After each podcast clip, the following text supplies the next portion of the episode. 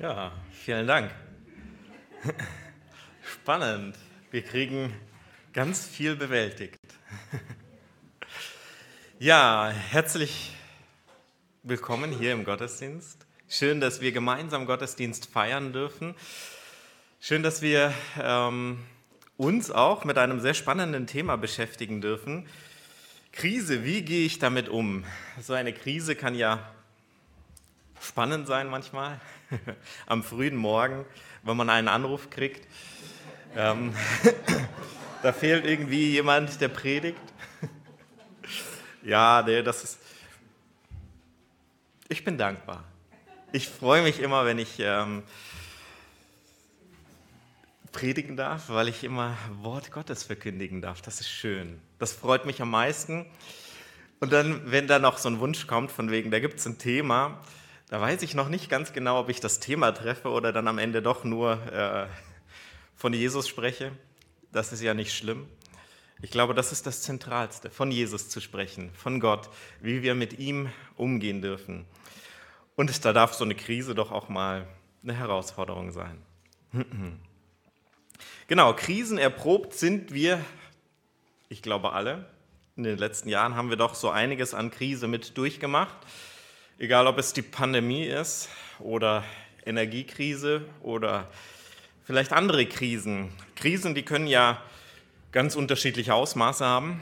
Man kann eine globale Krise haben, so wie eben die Pandemie, oder eine vormals hauptsächlich auf Europa begrenzte Energiekrise. Also gerade Europa tut sich ganz, ganz schwer mit der Energiekrise weil Europa sehr abhängig ist von Zulieferungen aus aller Welt. Oder aber eine persönliche Krise. Und gerade auch eine persönliche Krise, die kann da auch noch mal ganz viele unterschiedliche Auswirkungen haben. Wir kommen heute Morgen zusammen eben als Christen und der eine oder andere hat vielleicht auch seine persönlichen Erfahrungen mit Krisen, Lebenskrise, Glaubenskrise, Ehekrise oder andere Arten von Krisen, Krisen mit Kindern oder selbst als Kind mal eine Krise mit durchgemacht. Die Pubertät, die kann auch durchaus so eine Krise sein, sowohl für Kinder als auch für Erwachsene.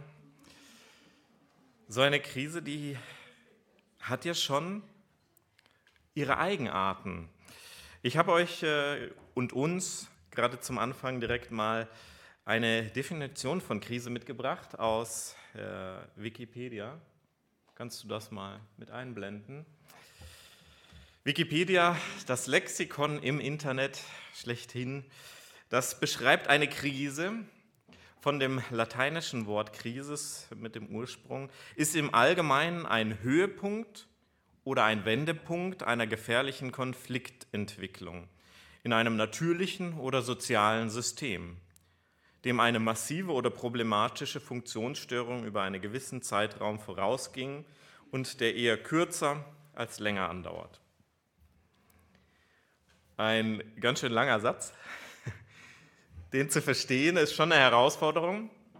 Aber ich denke, das Schönste, was man gerade an diesem ersten Satz mitnehmen darf, ähm, eine Krise dauert eher kürzer als länger. So zumindest hier in dieser Definition. Eine Krise ist nicht so sehr auf einen langanhaltenden Zeitraum ausgelegt, sondern ist eher auch etwas Kurzfristiges. Und eine Krise ist ein Wendepunkt. Etwas verändert sich. Da gibt es einiges an Vorgeschichte, das vorausgelaufen ist, bis es zu diesem Wendepunkt kommt. Aber an diesem Wendepunkt angekommen, ist die Krise da. Und diese Krise, sie ist nur von kurzer Dauer, das heißt, sie vergeht dann auch wieder. Vor der Krise, eine kurze Zeit in der Krise und dann die Situation nach der Krise. Das ist so ein Stück weit das, was prägt. Weiter geht die Definition, die mit dem Wendepunkt verknüpfte Entscheidungssituation bietet in der Regel sowohl die Chance zur Lösung der Konflikte als auch die Möglichkeit zu deren Verschärfung. Dass es sich hierbei um einen Wendepunkt handelt, kann jedoch oft erst konstatiert werden, nachdem die Krise abgewendet oder beendet wurde. Nimmt die Entwicklung einen dauerhaft negativen Verlauf, so spricht man von einer Katastrophe, wörtlich in etwa einem Niedergang. Also eine dauernde oder langanhaltende Krise ist eine Katastrophe. Und diese, diese Art von Wendepunkt, die sich in einer Krise darstellt, die wird erst im Nachhinein oftmals ergriffen.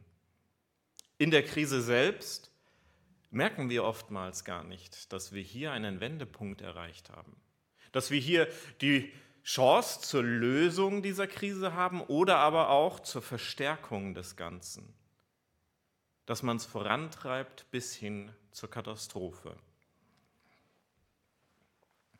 Wir haben gerade von der Geschichte vom Turmbau zu Babel gehört. Eine sehr, sehr spannende Geschichte, wie ich finde. Eine Geschichte, die man vielleicht irgendwann mal gehört hat, aber in Predigten, die kommt, also ich habe bisher noch nicht so oft darüber gepredigt. Und ich weiß gar nicht, wie viele Predigten hast du über den Turmbau zu Babel gehört. Mit interessant finde ich dazu, dass dieser Turmbau zu Babel einen dieser markanten Wendepunkte in der Menschheitsgeschichte auch mit darstellt. Ein Wendepunkt, den man eben erst auch im Nachhinein erkennt. Es gibt ein sehr bekanntes Bild zu diesem Turmbau zu Babel, das habe ich euch auch mal mitgebracht. Das ist ein Foto von dem Turmbau zu Babel von Peter Brügel. Peter Brügel, dem Älteren sogar. Dieses Bild hängt im Kunst, äh, Kunsthistorischen Museum in Wien. Und dieses Bild, das darf man auch kurze Zeit mal auf sich wirken lassen, was man dort so alles entdeckt.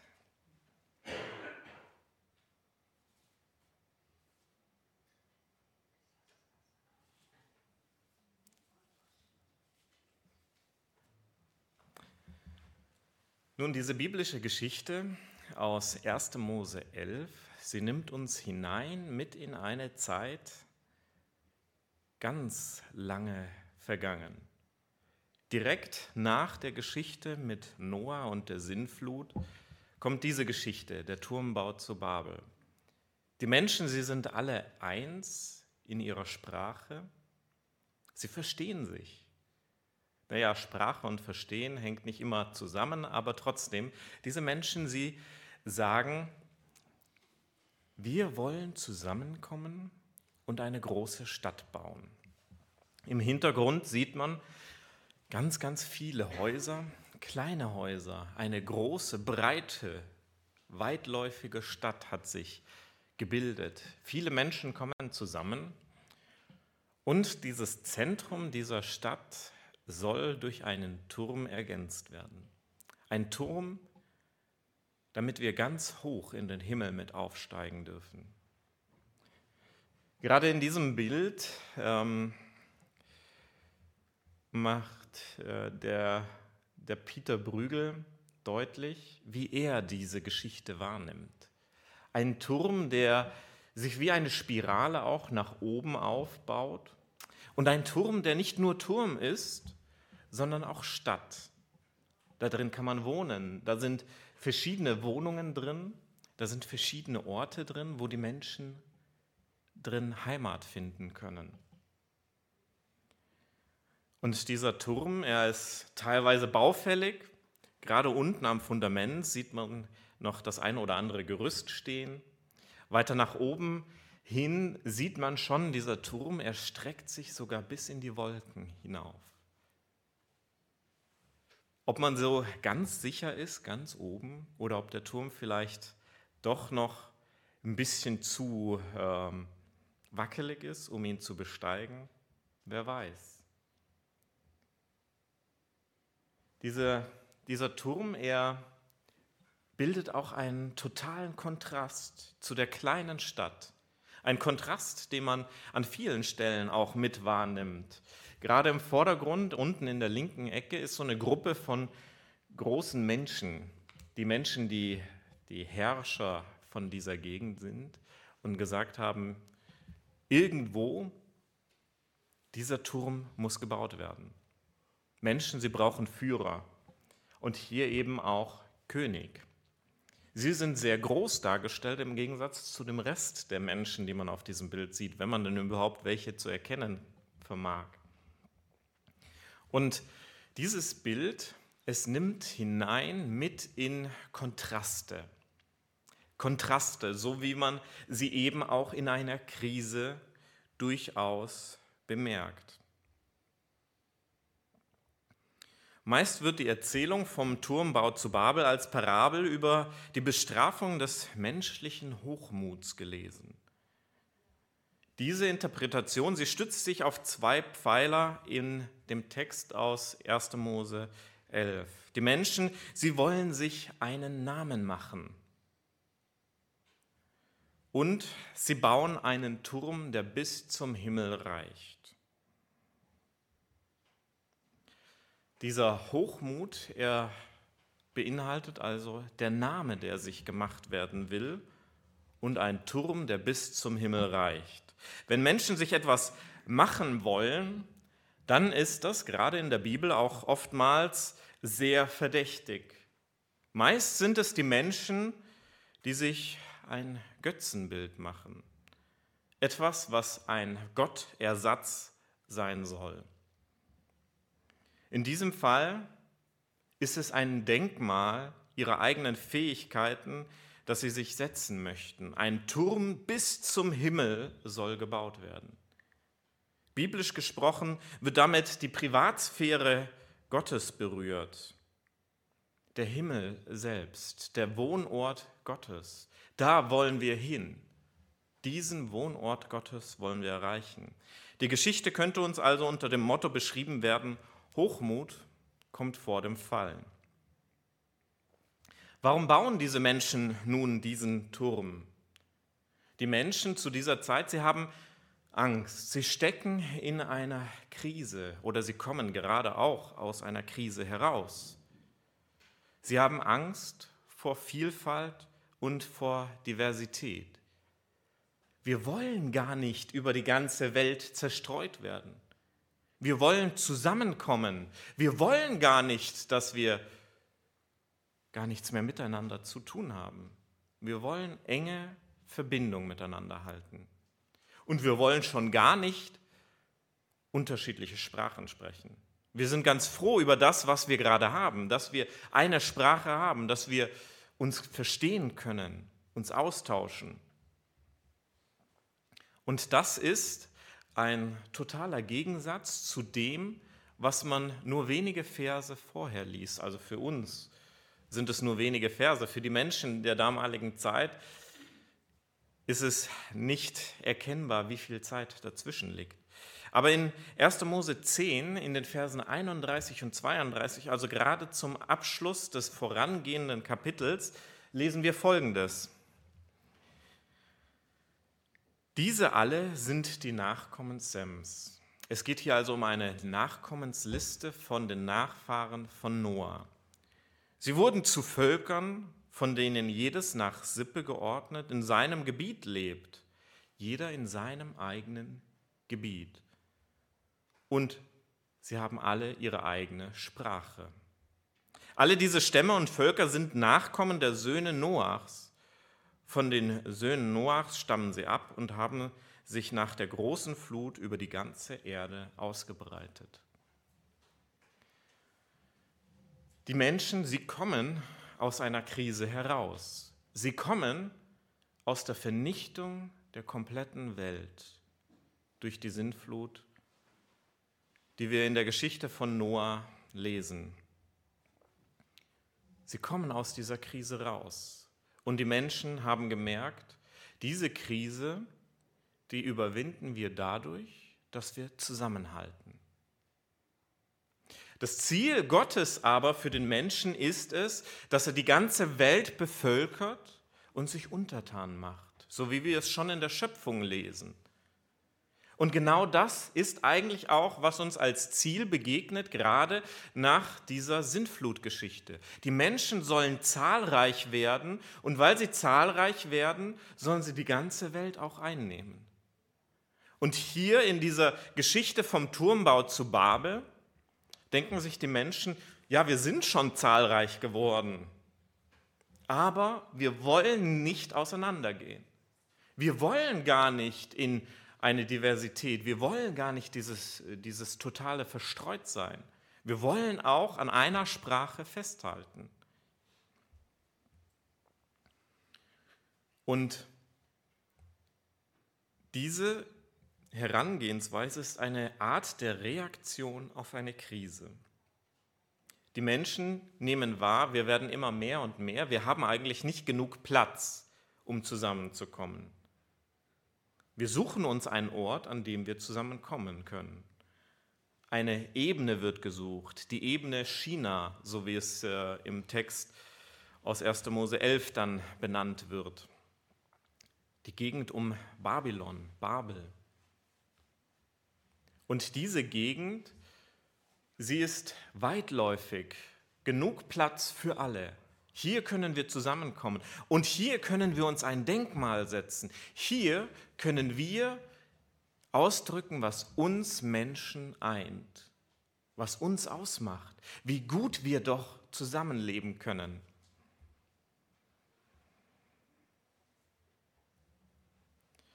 Dieser Turmbau, er entsteht so ein Stück weit aus einer Angst heraus. Wir wollen nicht zerstreut werden. Und was hier aus einer Angst entsteht, ist zwar ein wenig widersinnig und absurd, ein Turm, der bis in den Himmel reichen soll. Aber dieser Turm, er ist nicht planlos. Ganz im Gegenteil. Das Problem ist, dass die Menschen in der Lage sind, ihre verqueren Pläne tatsächlich umzusetzen.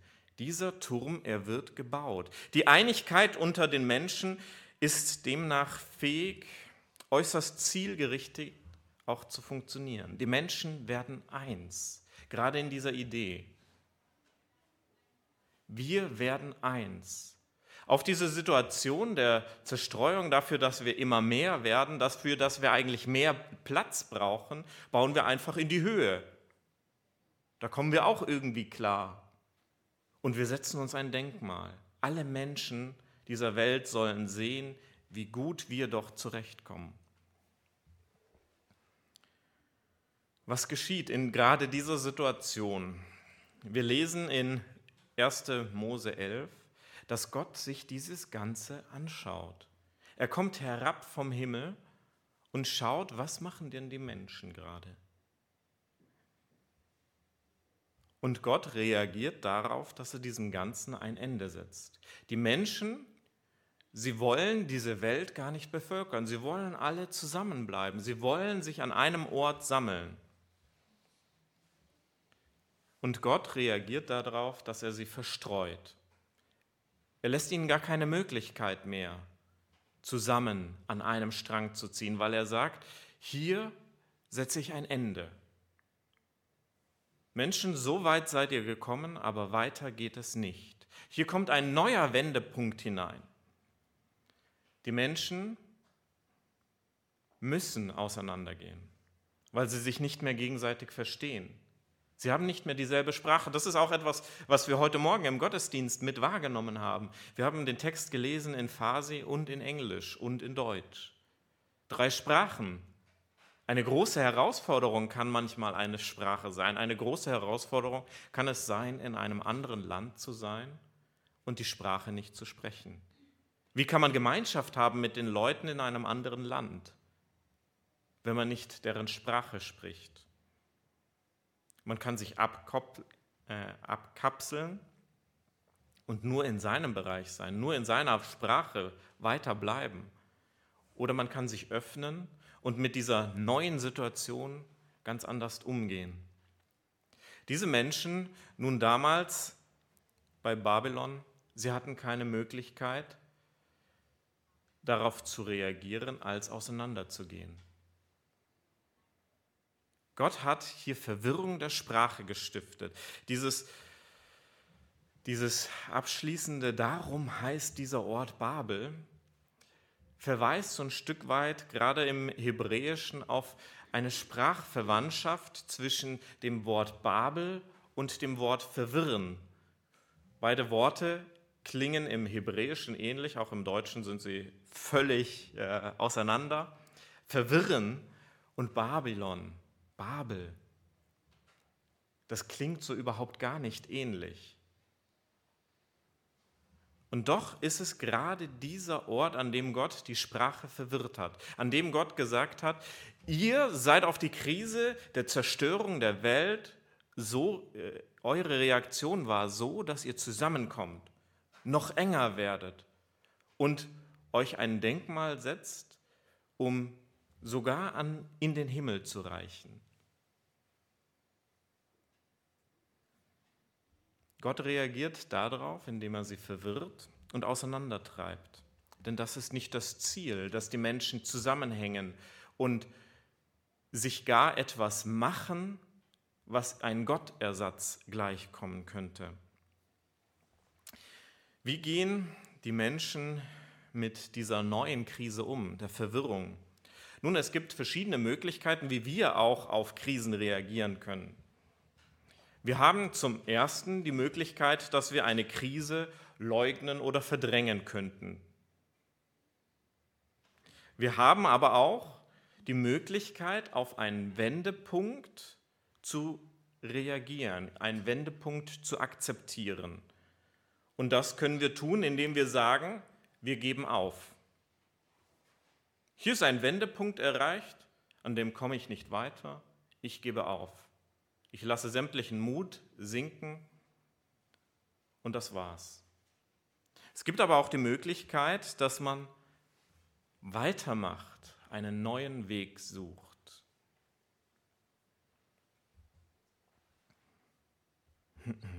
Ich möchte das vergleichen mit einer Einbahnstraße. So eine Einbahnstraße, vielleicht ähnlich wie unsere Rilke-Straße hier vor Ort. Man kann hier reinfahren und sagen, hier muss es doch irgendwo weitergehen. Ich kann diese Situation leugnen und verdrängen, dass es hier gar nicht weitergeht. Was könnte ich machen? Ich könnte mit meinem Auto in den Garten von irgendjemand anders fahren. Hier muss es doch weitergehen. Ich könnte diesen Wendepunkt aber auch akzeptieren und sagen, aufgeben, hey, okay, dann komme ich halt niemals an ein Ziel.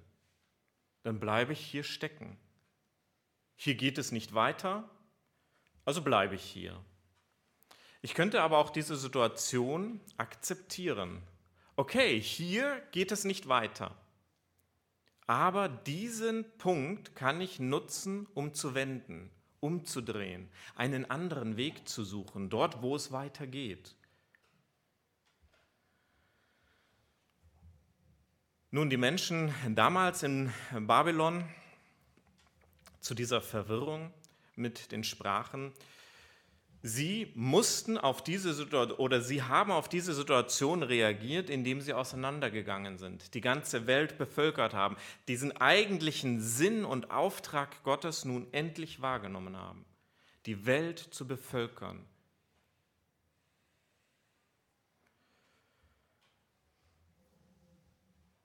Sie hätten auch aufgeben können. Sie hätten auch sagen können, okay, das wird nichts mehr. Wie wäre die Situation dann ausgegangen? Die Menschen, gerade in so einer Situation, wenn sie aufgeben würden, dann müssten sie auch ihr Leben aufgeben. Alles hat keinen Sinn mehr. Totale Verzweiflung. Das ist nicht wirklich ein Ausweg. Man hätte es auch leugnen und verdrängen können. Was, du verstehst mich nicht, ist ja nicht mein Problem. Diese Menschen, sie reagieren darauf, dass sie weitermachen. Irgendwo muss es doch weitergehen. In unserem Leben, wie gesagt, haben wir auch öfters mal solche Krisen, solche Momente, an denen wir merken, wir sind gerade in einem Punkt angekommen, entweder geht es weiter oder nicht. Verleugnen könnte ich das natürlich auch, aber zielführend ist das nicht. Wenn wir in einer Krise stecken, dann haben wir auch diese Möglichkeiten, dass wir weitermachen oder aufgeben. Wir haben auch die Möglichkeit, es zu leugnen. Aber am weitesten kommen wir, wenn wir weitermachen, einen neuen Weg suchen, nicht aufgeben. In der Bibel gibt es ganz viele Bilder davon, wie die Menschen weitermachen, gerade in Krisensituationen. Und ein äh, wunderbares Bild habe ich uns noch mitgebracht aus Psalm 62. Dieser Psalm von David ist auch ein ganz spannender Psalm. Der David macht auch diverse Krisen in seinem Leben durch. Diverse Punkte, an denen er merkt, hey, da geht es eigentlich gar nicht weiter. Da bin ich in einer Sackgasse angekommen. Da bin ich an einem Wendepunkt angekommen und entweder gebe ich auf oder ich suche einen neuen Weg, einen Weg daraus. Und Davids, David beschreibt nun in Psalm 62, meine Seele ist still zu Gott, der mir hilft. Denn er ist mein Fels, meine Hilfe, mein Schutz dass ich gewiss nicht wanken werde. Es gibt Herausforderungen im Leben, die unser ganzes Leben wanken lassen, wo wir nicht wissen, wie kann es da weitergehen? Wie können wir auf so eine Krise reagieren? Egal, ob sie nun persönlich ist oder global. Wie kann es weitergehen? Das ist mit einer der grundlegendsten Fragen, wenn wir aus einer Krise rauskommen wollen. Wir können nicht unbedingt also für mich ist es keine Lösung zu sagen, hier bleibe ich stecken. Eine Sackgasse ist kein Weiterkommen. Ich kann nur wenden und einen neuen Weg suchen. Und David, er sucht nun einen neuen Weg bei Gott. In seinen Krisen kommt er zu Gott, zu diesem festen Fundament, auf dem er vertrauen kann. In meinem Leben, da mache ich Krisen durch, da geht es in meinem Leben manchmal nicht weiter. Nun könnte ich resignieren und sagen, ach, dann ist es halt, jetzt ist alles vorbei. Das war's. David zeigt uns, dass er da dran geht, indem er sagt, ich setze mein Vertrauen auf Gott. Denn er ist mein, Hel mein Fels, meine Hilfe, mein Schutz, dass ich gewiss nicht wanken werde. In Vers 6 geht es dann weiter.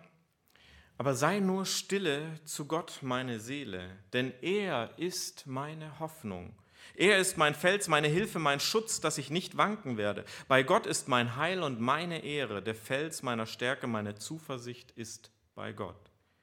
Hoffet auf ihn alle Zeit, liebe Leute, schüttet euer Herz vor ihm aus, Gott ist unsere Zuversicht.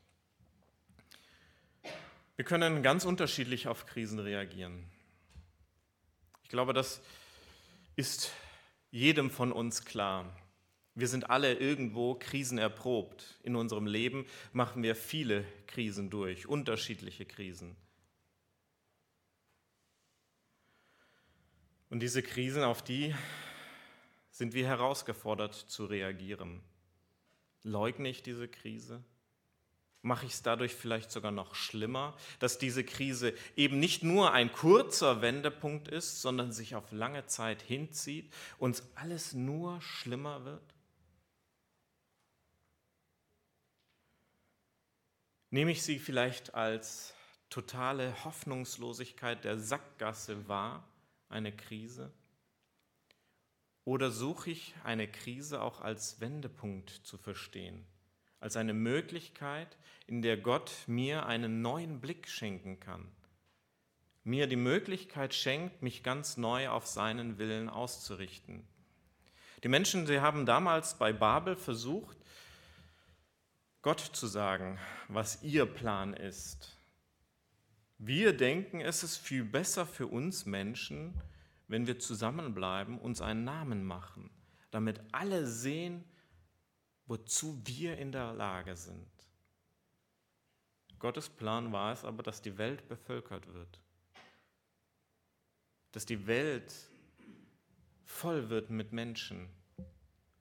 Und nicht, dass die Menschen sich alle zusammensammeln an einem Ort und sich ein Denkmal setzen und Gott irgendwie zum Widerspruch leben und sagen, ey Gott, du gibst uns vielleicht einen Auftrag, aber wir denken, wir meinen es besser.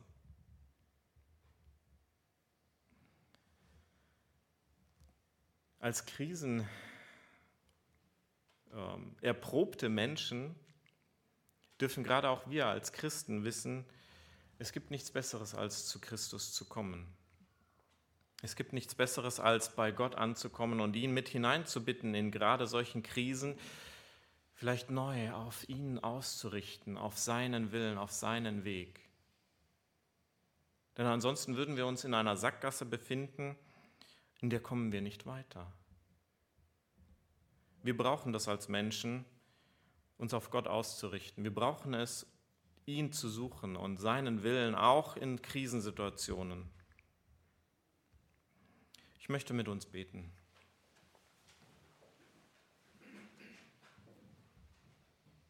Herr, ich danke dir dafür, dass du uns das Leben geschenkt hast. Herr, und das Leben ist mit Höhen und Tiefen verbunden. Herr, wie schön wäre das Leben, wenn es nur bergauf gehen würde, wenn es immer nur von einem Hoch zum nächsten Hoch gehen würde. Wäre das schön? Ich weiß es nicht, Herr. In unserem Leben machen wir oftmals Krisen durch und wir nehmen sie hin und wieder als Sackgassen wahr. Hier geht es nicht weiter, ich gebe auf, ich lasse alles sinken. Herr, du schenkst uns aber auch die Möglichkeit, Krisen wahrzunehmen, als einen Punkt, an dem wir zu dir kommen dürfen, an dem wir uns neu ausrichten dürfen, eine neue Orientierung gewinnen können. Ich danke dir dafür, dass du Gutes für uns Menschen im Sinn hast. Schon von Anfang an hast du Gutes für uns Menschen im Sinn. Und das hat sich nicht geändert durch viele tausend Jahre, die diese Menschen schon auf dieser Welt wandeln. Herr, bei dir dürfen wir Gutes finden. Lasst uns doch voll Demut darauf blicken, dass wir deinen Willen suchen. Herr, wir suchen dich, du der Anfänger und Vollender unseres Lebens. Gerade jetzt bitten wir dich, dass du uns in unseren ganz privaten Krisen Lösungen schenkst. Hilf du uns, dass wir nicht dir zum Trotz, so wie die Menschen beim Turmbau zu Babel, an etwas festhalten, sondern dass wir gerade diese Situationen auch gebrauchen, um uns an dir auszurichten um deinen Willen zu suchen. Hilf uns in unseren persönlichen Krisen. Begegne du uns. Hilf uns wie David diesen Blick zu haben, du bist mein Fels, meine Hilfe, mein Zufluchtsort. Und aus dir heraus dürfen wir einen neuen Weg finden. Schenke uns das auch als Gemeinde, diesen Blick aus dir heraus einen neuen Weg zu finden. Dort, wo wir merken, es geht nicht weiter, schenke du neue Wege, neue Hoffnung. Herr, schenke du das uns auch als Land. Herr, gerade in Deutschland gibt es einige Krisen, die wir durchmachen. Vieles, wo wir sagen könnten, da kommen wir vielleicht auch als Menschen zurecht mit. Da können wir unseren eigenen Plan gehen. Viel, wo wir vielleicht Krisen ignorieren. Herr, aber wir wollen dich suchen. Wir wollen dich bitten, dass du uns neue Wege zeigst, Wege, die zum Vater führen. Ich bitte dich, dass du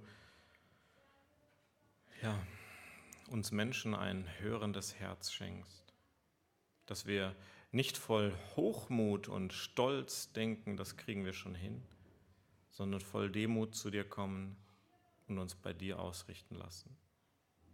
Amen.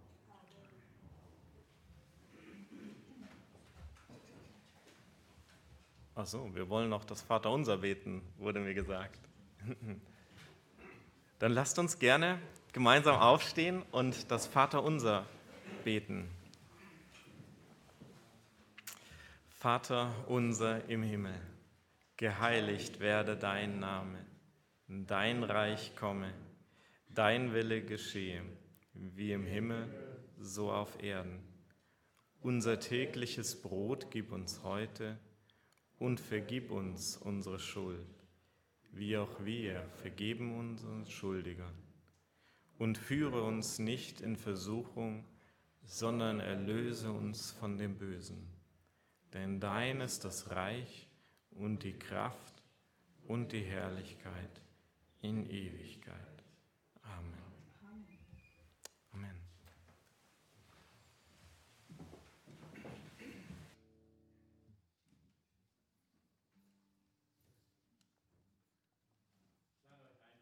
Zum Segen aufstehen. Der Herr segne dich und behüte dich. Der Herr lasse sein Angesicht leuchten über dir und sei dir gnädig. Der Herr erhebe sein Angesicht über dich und schenke dir seinen Frieden. Amen. Ich wünsche euch Gottes Segen und eine tolle neue Woche.